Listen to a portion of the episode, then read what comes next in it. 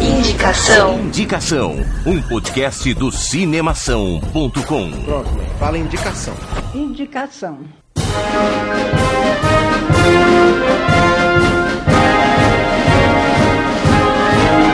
Bom dia, boa tarde, boa noite, caro ouvinte. Esse daqui é o 13 terceiro indicação, com muito prazer, no dia 16 de março. Meu nome é Guilherme Arinelli. Eu sou o Bruno Pupo. E eu sou o Alexandre Gonçalves. Estamos começando o nosso 13 terceiro indicação. Sabe o que eu tava pensando outro dia? O que, que vai acontecer quando a gente chegar, tipo, no episódio 3437? Ah, com certeza eu já espero estar rico. Eu já espero estar rico. Sendo patrocinado pela Netflix. Netflix patrocina É, a gente. Netflix. E numa, Dá ca- força. numa mansão, assim, né? Assim, no mínimo. É o, é o que eu espero. gravação, tendo áudio É. produzido pelo, pelo Pharrell. Eu, que eu Exatamente. vou falar até o centésimo programa. Tipo, este é o nosso centésimo programa. E aí depois eu não vou mais falar. Pronto. Programa de número. Não, mais Olha, fácil por- sair do original. Olha, é mais um programa. É isso aí. Então vamos, Vamos lá, começar essa começando o nosso 13 terceiro indicação.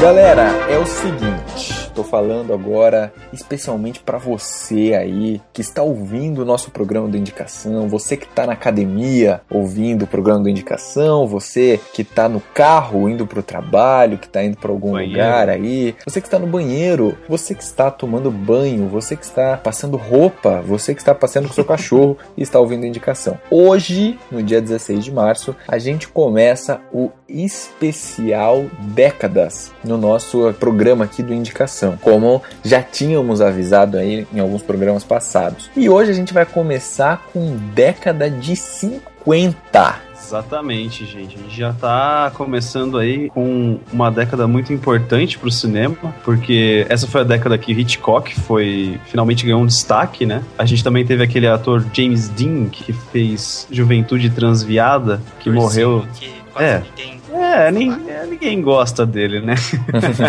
e que acabou morrendo pouco tempo depois do filme. A gente tem uma coisa interessante também, porque nessa, nessa década é que a televisão começou a ficar mais popular, as pessoas começaram a ter mais televisão e o cinema começou, a partir daí, perder um pouco do seu público. Então, eles começaram a, a exibir bastante usando a técnica widescreen, né? Que seria a tela cheia do cinema, como se fosse numa televisão. E outra coisa interessante é que na década de 50 é que começaram os primeiros experimentos de filme 3D, cara. Ou seja, uma coisa que hoje é usada que nem não sei o que, né, Pra ganhar dinheiro, começou lá na década de 50, cara. Então eu acredito que foi uma década importantezinha pro cinema. É, pô, fundamental, né, cara? A década de 50 marcou grandes clássicos do cinema, é, inclusive clássicos Sim. que muita gente faz referência hoje em dia, né? Isso é uma Exato. coisa que eu comecei a reparar, assim, quando você começa a se apropriar mais de filmes mais antigos, você começa a perceber que alguns filmes que são produzidos hoje são repetição de filmes antigos já, né? Assim, Sim. os caras pegam cenas, pegam deixas, essas coisas, né? Também no Brasil rolou uma reviravolta na, na qualidade do cinema daqui, né? Não sei o que aconteceu que em 1950 nossos filmes passaram a ser um pouco melhores do que eram antes. Fechou então, galera. Então, Fechou? Estamos começando Vamos com começar? década de 50. Vamos começar então, senhor então- Alexandre. O que, que você traz pra gente lá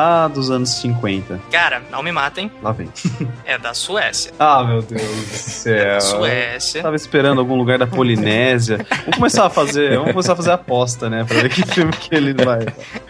Que país que vai ser. Cara, mas é um filme sueco que é bastante conhecido, cara. Ele é, ele é uma referência ainda. Inclusive, o seu diretor é uma grande referência do cinema. O filme chama O Sétimo Selo. fjärran men din broder Satan möter du på gatan. Vad har du gjort av min fru?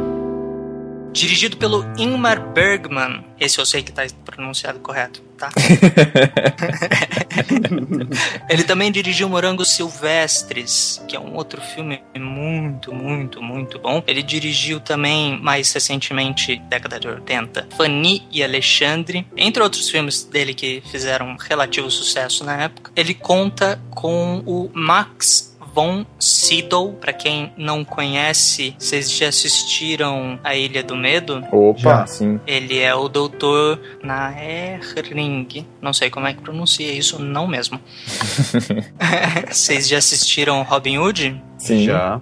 O Ele novo com é o Russell Crowe? O novo com o Russell Crowe. Ele é o pai do verdadeiro Robin Hood. Ah, É o Sir fera. Walter Loxley. Então é um Legal. cara bastante conhecido, é um cara bastante famoso já. Ele conta com alguns outros atores suecos de razoável renome na região. Mas ele conta a história, é, e é uma história bastante esquisita, do Antonius Block, que é um cavaleiro cruzado que está retornando para sua terra, para o seu castelinho com o seu escudeiro, seu fiel escudeiro Jones. E no meio do caminho ele se pega duvidando, descrença, é, em desagrado com toda a coisa da religião, porque ele não consegue mais ver um propósito, ele não consegue mais ver Deus, ele não consegue mais ter um, um sentimento de isso aqui vai dar em alguma coisa. Ele tem toda essa dúvida e, e que é levantada e ele se pega então jogando xadrez com a morte para tentar prolongar um pouco a sua vida Literalmente? tentar é, É? Tá. literalmente literal figuradamente. Ele tá Uhum. realmente jogando xadrez com a morte mas só ele consegue ver que ele tá jogando xadrez com a morte enfim para tentar esticar a sua vida até ele chegar em casa até ele conseguir rever sua amada e coisas do tipo, principalmente para tentar ter uma resposta, sei lá, chegar a alguma conclusão do que é a vida, eh, se a vida vale a pena, se existe céu e inferno, o que é bom, o que é mal, o que é ser bom, o que é ser mal e todas essas coisas. E o filme trata de tudo isso de uma forma muito, muito peculiar em vários momentos do filme. Ele joga coisas pra você, pra você julgar que ele fez. Se foi uma coisa boa, se foi uma coisa má, se ele deveria ter deixado de fazer aquilo ou se ele deveria ter feito. Ele joga com essa dúvida, que é um, um assunto que é bastante. que se repete bastante em alguns filmes do Ingmar Bergman, mas nesse filme foi o mais explícito essa dúvida em relação à religião, a Deus e propósito da vida e todas essas questões é, metafísicas que assombram a humanidade. É, é um filme bastante interessante para quem gosta de filme para pensar. Ele não é um filme assim levinho. Se você deixar de assistir alguns pedaços, você vai perder um pouco da história não por perder a história, mas por perder informações que seriam úteis. É um filme que eu achei bastante interessante. Eu já tinha assistido ele, mas fa fazia algum tempo e eu assisti novamente esses dias para poder indicar de novo, né, reavivar a memória. É realmente um, um filme muito interessante. Tem uma levanta uma questão muito interessante e de Legal. uma forma muito interessante. Legal, Legal. cara. Muito bom. O ritmo desses filmes é, mais antigos, assim, principalmente aí na década de 50, é um ritmo diferente dos filmes que a gente tem hoje, né, cara? Sim, com, certeza. Olha só. Sim, com certeza. É, mas o, o- assim, o ritmo de totalmente tudo, né? De cara. corte, de cena, de é posicionamento de totalmente câmera, né? diferente. Sim, a construção da, da fotografia, Construção, a de construção da fotografia, imagem. trilha sonora. Trilha sonora Trilha é uma sonora. coisa muito diferente também, né? Legal. Nesse, nesse filme do, do Bergman, dá pra ver bem assim a, a cadência, como você falou, a, a evolução, toda a construção de fotografia, de passagem de cena, de corte aqui, corte ali. É, é bem, bem característico da, da época mesmo. Não, e como você falou, né, assim, eu queria fazer um adendo aqui, assim, um- uma solicitação aí pra todo mundo que tá ouvindo aqui o Indicação. Cara, é esse especial década de 50, a gente tá indicando aqui, a gente vai indicar três filmes que é pra você sentar a bunda no sofá e assistir. Não é pra É. você ficar fazendo outra coisa É. e, ah, não, vou assistir uns pedaços. Cara, esses filmes são são obras de arte. São, são. São filmes que, que vão te conectar com a cultura, com uma ideia que era muito presente lá na década de 50, cara. A galera que atua nesses filmes da década de 50 nasceu em 1800 e tanto. Então, assim, fique atento a isso, entendeu? Tire o, o tempo, tire o dia aí e tal, se você for assistir os três direto, tire a tarde para realmente sentar e se concentrar nesses filmes que vale muito a pena, né? É, ou se vale, cara. Tipo, a gente consegue, inclusive, fazer um, um para tornar o filme mais interessante, né? Começar a comparar. Pega o filme que você assistiu, sei lá, saiu no cinema, você foi no cinema a última vez, ou um filme que saiu agora em 2000, 2010, e compara com o, o da década de 50, e que você vai começar a achar as diferenças que nem a gente tá comentando É, aqui. Isso é certeza. muito legal, cara. Você saber como evoluiu o cinema, o que, que eles mantêm até hoje, o que, que eles não mantêm, o que eles mudaram. Uhum. É bem legal. Dá pra Beleza. você perceber um pouco da, da consciência da época pela construção da imagem mesmo, certeza, pelas né? valores que são abordados no filme, pelas ideias que são abordadas. Puta, dá pra fazer uma viagem no tempo maravilhosa com esses filmes. Sim, com certeza. É isso aí. Bom, aproveitando essa deixa aí que a gente deu uma, uma viajada aí, né? vou, vou falar o filme que eu trago pra vocês lá da década de 50 é o Cantando na Chuva. Singing in the rain, just singing in the rain.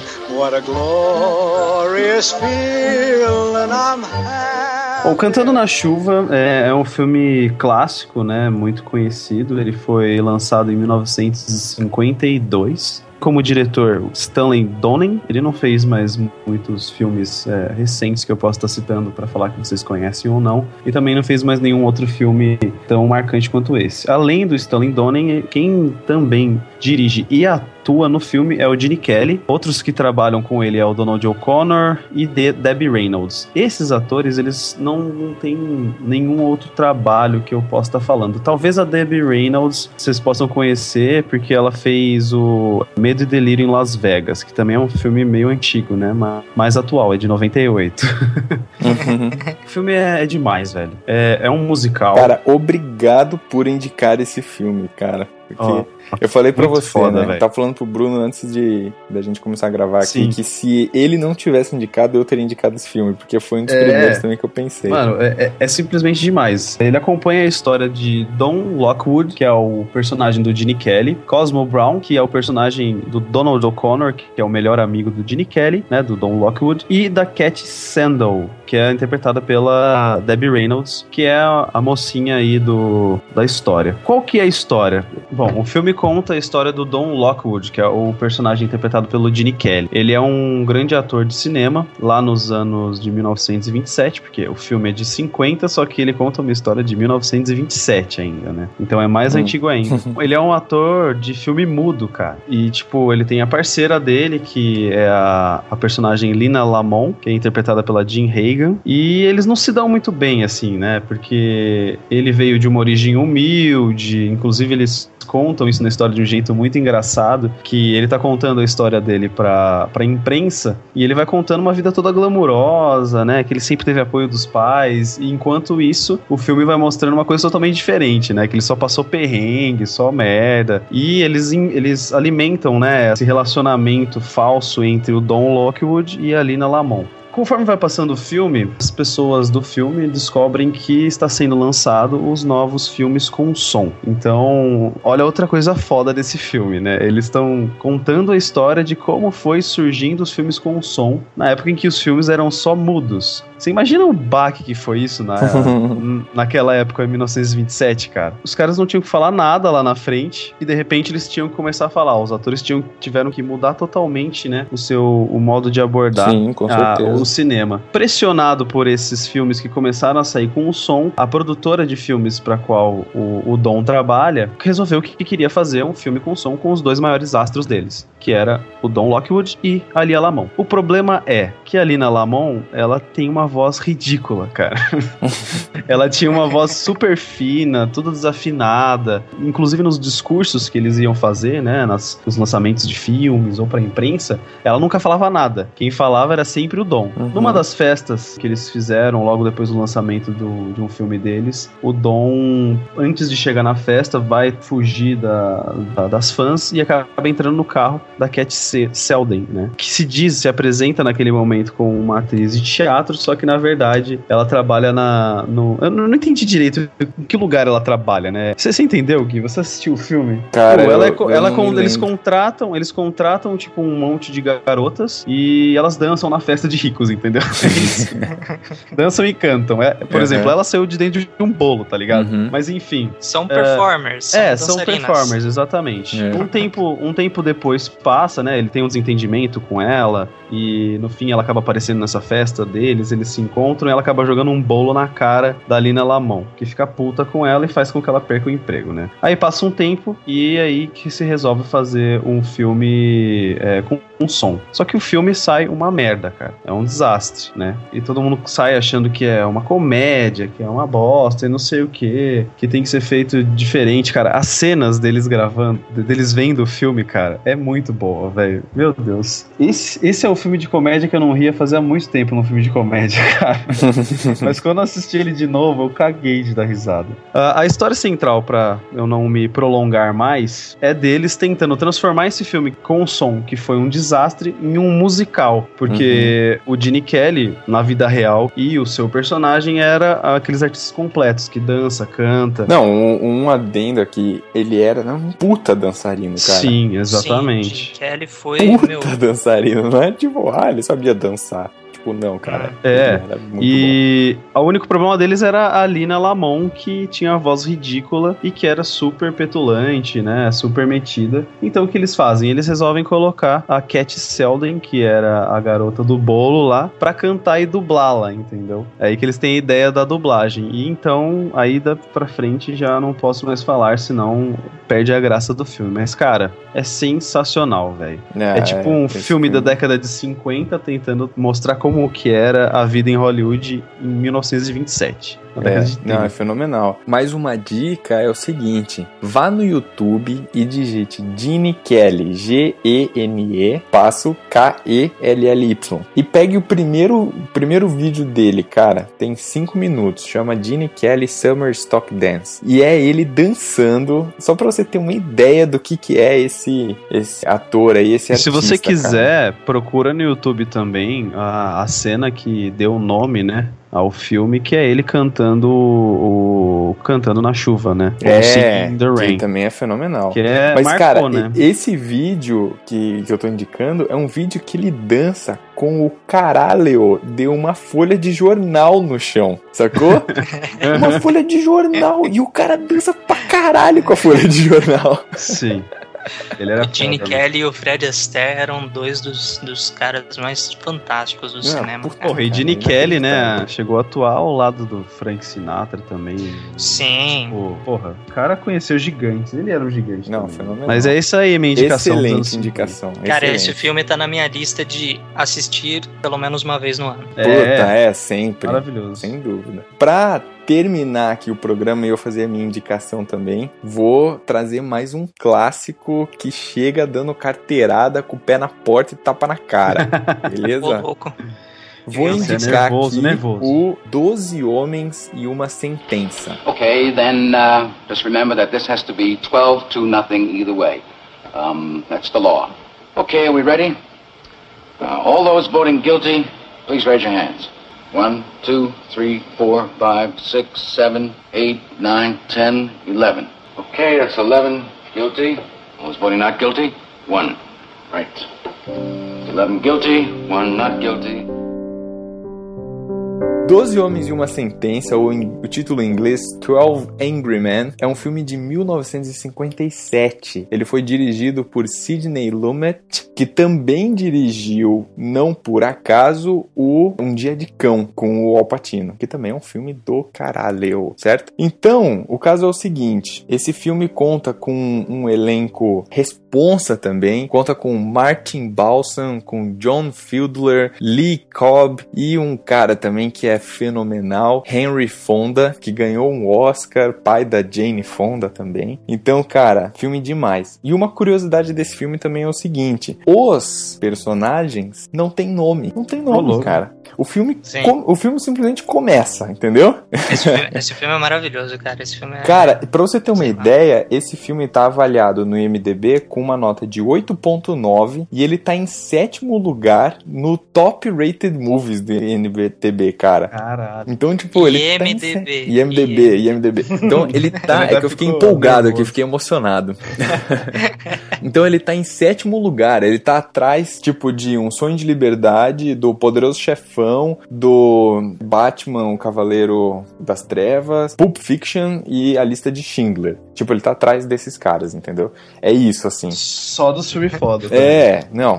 Pra você ter uma ideia. E é um filme de 1957. Uhum. Então, assim, esse filme, cara, ele é, pra começar, em preto e branco. Mas, ó, não, não vem reclamar. Não- depois de cinco minutos, você esquece que o filme é em preto e branco, cara. Porque você começa a ficar tão envolvido com, com a história que isso não faz muita Só posso diferença. dar um adendo aqui, Gui? É. Você aí que tem preconceitozinho com filmes preto e branco, assista a lista de Schindler, que é um filme relativamente recente, que não precisava ser em preto e branco, mas é. Sim. E eu quero ver se vai odiar filmes em preto e branco depois disso. Não, cara. é, exatamente, exatamente. É, um, é mais um, um artifício artístico, né? Exatamente. Então, que muitas vezes contribui para a história. Mas enfim, e aí esse filme, Doze Homens e uma Sentença, ele conta a história. A história é muito simples. Tem 12 caras que são júris de um julgamento e o réu está sendo acusado de cometer homicídio, beleza? De ter matado o pai. O filme começa com esses 12 homens entrando numa sala e eles têm que decidir se o réu é culpado ou inocente. Então é muito simples o plot da história aí, o Uhum. enredo da história é muito simples. Agora, o caso é o seguinte: o juiz fala pra eles assim, ó. Se vocês decidirem que o réu é culpado, os 12 precisam concordar que ele é culpado. Precisa ser unânime. Se vocês decidirem que ele é inocente, os 12 precisam concordar que ele é inocente. Não inocente necessariamente no sentido de que ele não fez o crime, mas se vocês não É aquele tiverem conceito de dúvida razoável. isso, exatamente. Então, se vocês tiverem uma dúvida, se vocês não tiverem certeza, você já não pode considerar o cara culpado. Até porque, se ele for julgado culpado, cadeira elétrica, sentença de morte. Então, assim, a vida do garoto ali estava na mão desses 12 homens. Era um garoto de 18 anos que estava sendo acusado de ter matado o pai. E, cara, só pra você ter uma ideia, o filme inteiro se passa nessa sala. Tem um take só que sai dessa sala e que eles vão. É um take no banheiro e depois só no final do filme né, nos últimos 15 segundos, 20 segundos de filme que eles saem da sala. Então o filme inteiro acontece nessa sala. E é essa trama que vai se desenrolando ali. Só pra você ter uma ideia, no começo eles fazem uma votação pra ver ali do júri quem que considera o garoto culpado ou inocente e dá uma votação de 11 votos a 1. então, 11 caras do júri consideram o, o réu culpado e um não considera porque não tem certeza, que é justamente o Henry Fonda. E aí ele começa a discutir, começa a questionar é, os outros jurados para entender por que, que eles acham que o réu é culpado e tudo mais. E você vai vendo que eles não têm muito argumento, assim, eles simplesmente acham, sabe? Então, Uhum. cara, é um filme muito bom e ele vai justamente sendo trabalhado e sendo desenvolvido é, nesse sentido. Aí você vai vendo, mas aí quem, quem será que vai mudar de opinião? Quem não vai mudar de opinião? Qual que vai ser a decisão final aí do júri? É um filme muito bom, é um clássico. Foi indicado a três Oscars, acabou não levando nenhum, mas foi indicado aos Oscars. O Henry, Henry Fonda ganhou um Oscar também depois. Então, assim, é um clássico, cara. É um clássico, clássico, clássico. Me surpreendeu quando eu assisti esse filme. Vale muito a pena. É um filminho de uma hora e meia, cara. Você assiste brincando. Não dá nem dois episódios do Walking Dead. É, exato. É isso que eu ia falar, cara. Os filmes, eu, eu não sei o do Alê, né? Mas o, o- os filmes, pelo menos daquela época, por serem daquela época, acredito, não sei se isso interfere em alguma coisa. Eles são mais curtos, né? A maior parte deles. A maior parte sim, é. Eles são um pouco mais curtos. Sim, é porque eles faziam com rolo de filme, né? E o rolo era razoavelmente caro. É, você tinha uma limitação física, né? Concreta. Né? Sim, né? tinha que, meu, carregar rolo para cima e pra baixo, aquelas porcaria daqueles rolos pegava fogo ou estragava fácil, era uma desgraça. É isso aí.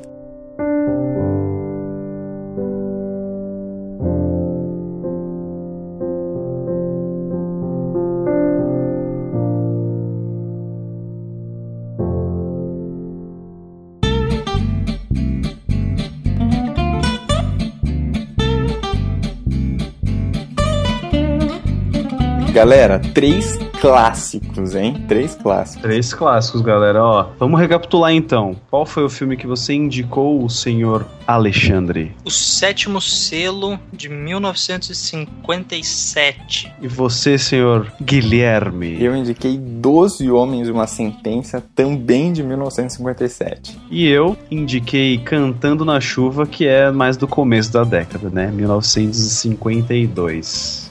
Maravilha, pessoal. Então, só para lembrar aqui, como a gente sempre faz, se você quer mandar o seu recado pra gente, quer falar alguma coisa um pouco maior, um pouco mais longa, um pouco mais profunda, ou simplesmente não quer que as outras pessoas vejam seu comentário ali no, no nosso site, manda um e-mail pra gente no contato arroba cinemação.com ou então se você segue lá a gente no Twitter, tá sempre vendo os nossos indicações de filmes, nossos comentários sobre atores atrizes e diretores e tudo mais que a gente fala lá, deixa um comentáriozinho no nosso postzinho da gente fala lá alguma coisa sobre o filme ou sobre o programa que você assistiu, deixa o seu comentáriozinho lá, a gente vai adorar ler e como sempre, você pode correr o risco de aparecer num dos nossos programas, ser comentado aqui, a gente poder divulgar o seu nome, divulgar as suas palavras de sabedoria pra gente.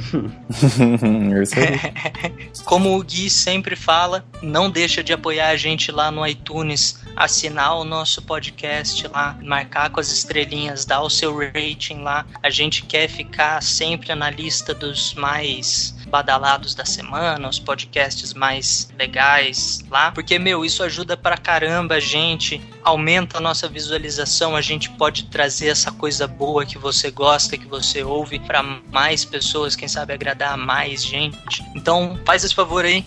Deixa eu, um comentáriozinho lá. Eu só queria fazer um adendo, pessoal. Pô, se vocês gostam do nosso trabalho, vocês comentam, vocês curtem, vocês baixam o podcast, meu, nada melhor do que boca a boca, porque eu tenho certeza certeza que você que tá escutando aí conhece pelo menos uma pessoa que gosta de filme também, sabe? Pelo menos uma. Então, meu, conversa com ela, indica ou indicação, escuta com a pessoa uma vez uma parte de um programa, sei lá, mas ajuda a gente a crescer pra gente poder mandar um, um conteúdo muito melhor para que vocês possam estar escutando toda quarta-feira. É isso aí. Ó, posso propor aqui um desafio pra galera? Proponha. Vou, vou propor dois, hein? Nossa, pra três. Estourar...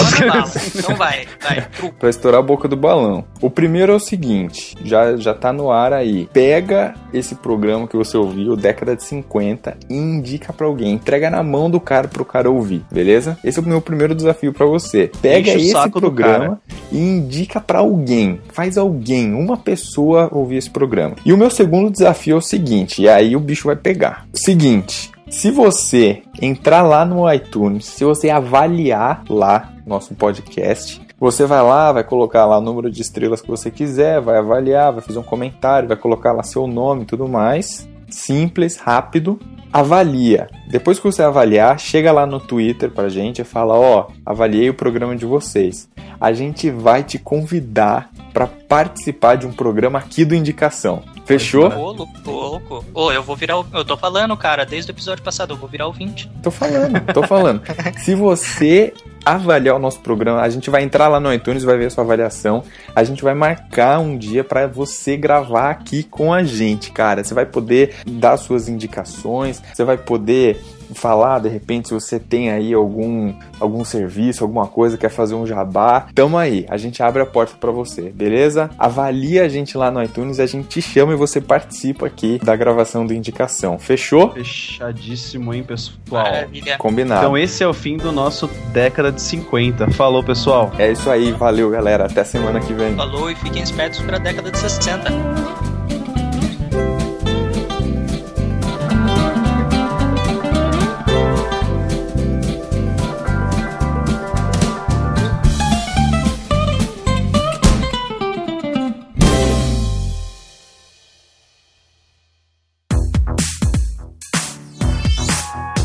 Podcast foi editado pela Isso Aí Design. Tudo isso é forma com função. É design estratégico. É isso aí.